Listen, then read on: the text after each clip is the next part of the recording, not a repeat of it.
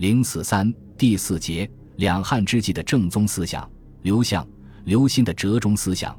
刘向字子正，初名更生，是汉高祖弟弟楚元王刘交的后代，元帝、成帝之士。他眼见汉皇室大权旁落，同外戚宦官集团进行了不屈不挠的斗争，被视为汉家柱石之臣。他的历史著作多同政治斗争有关。他著《集产》《制药》《九微》《集》《世颂》，是为了一新古诗，道己及同类。著《列女传》，采取诗书所载贤妃贞妇、兴国显家可法则及聂壁乱亡的故事。是为了让赵飞燕等后妃及家人受到循礼守制的教育。注《心绪》说愿是要以前人言论行为作为施政的借鉴。注《洪范五行传论》是结合在意讲说政治。他以天人感应学说为理论依据，纵论历代兴亡，宣传天命所受者薄，非独一性，自古及今未有不亡之国。明者起伏于无形，消患于未然，和气至祥。乖气志义，祥多者其国安，义重者其国威。天地之常经，古今之通义也。虽然历史观是神学的、唯心的，其中包含的人士可以在政治中有所作为，人事可以影响天意的思想观点，却有鼓舞人们积极进取的意义。他的满腔政治热忱和顽强斗争的精神，得到当时和后世人们的赞誉。刘歆字子俊，后改名刘秀。是刘向最小的儿子，他继承了父亲的治学与政治才能，却以与父亲相反的政治立场走上历史舞台。刘歆年轻时与王莽同为黄门郎，私交很深。王莽篡汉，他是重要帮凶；王莽复古改制，他是主要策划者。刘歆也信奉阴阳五行学说，把它作为服务于政治的工具。他著有《三统历谱》。以三统学说比附历代兴衰，他也著有《洪范五行传论》。由于政治立场和学术观点与其父不同，在对灾异的具体解说上与刘向有一些差异。侯外庐先生评述：我们统计《汉书五行志》所载，刘氏父子推演灾异者共一百八十二世，上契西周幽王二年，下代西汉成帝元延元年，言论犯二百二十六则。就思想内容来看，比之于董仲舒，虽有鼠牙雀角的异同，而本质上则同为神学的世界观。其牵强附会由于董仲舒异曲而同工。刘向、刘歆父子宣传运用神学世界观为政治斗争服务，在当时有很大的影响，但在理论上却没有太多新的建树。侯外庐先生认为，他们一进入文史整理领域。便表现出人文主义思想，因此其思想有折中主义特色，很有见地。其实，在对社会问题的思考中，他们思想的折中性质也有很明显的体现。处于西汉政权风雨飘摇的元成之时，刘向多次向帝王进言：“自古及今，未有不亡之国也。亡者必同三统，明天命所受者薄，非独一性也。视之长短。”以德为孝，这对刘向来说绝不是危言耸听，而是实实在在的社会危机使他产生的忧患意识。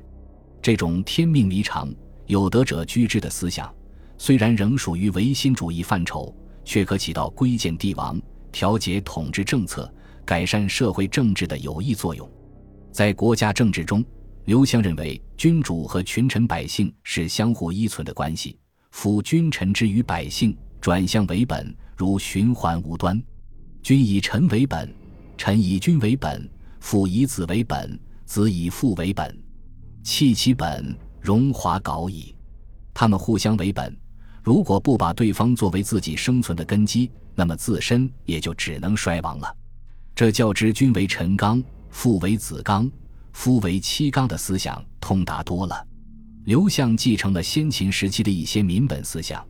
这重强调君主无得罪于群臣百姓，他借麦丘人之口说：“子得罪于父，可以因孤子叔父而谢之，父能赦之；臣得罪于君，可以因变辟左右而谢之，君能赦之。希桀得罪于汤，纣得罪于武王，此则君之得罪于臣者也，莫为谢，至今不赦。这是警戒君主的金玉良言。刘向还进一步阐述，君臣之间不存在绝对的隶属关系，君道义，臣道忠，只有君臣双方都自守其道，才会形成默契的合作。相反，臣不能死无德之君。人臣对于拥军三谏而不用则去，这对中世纪无条件尊君的愚忠观念是理性的抗争。刘向认为，君主要治理好国家，就必须任用贤才而斥诸奸佞。他说：“治乱之端，在乎神己而任贤也。国家之任贤而急，任不孝而凶，按往事而事以事，其必然也如夫。所以举贤者，百福之宗也。君主人贤贵在不疑，斥远宁人贵在决断。夫执狐疑之心者，来谗贼之口；持不断之意者，开群网之门。谗邪尽则众贤退，群网盛则正事消。”故治乱荣辱之端在所信任，信任既贤在于坚固而不疑。故出令则如反汉，用贤则如转石，虚佞则如拔山。如此望阴阳之调，不亦难乎？针对当时矛盾重重、衰微破败的政治局面，刘向提出了一些缓和社会危机的积极主张。他借古人之口强调：人君之道，清静无为，务在博爱。君主正身修己，爱护百姓，不烦扰民众，是治国的关键。他还认为，只有百姓富足，国家才会安定。王者以民为天，而民以食为天。夫古者，国家所以昌炽，侍女所以交好，礼义所以行，而人心所以安也。为了保证百姓的富足，就要限制统治者奢侈腐化的贪欲。他在《说苑反制篇》中引用李克的话论道。雕文刻履，害农事者也；锦绣纂组，伤女工者也。农时害，则饥之本也；女工伤，则寒之源也。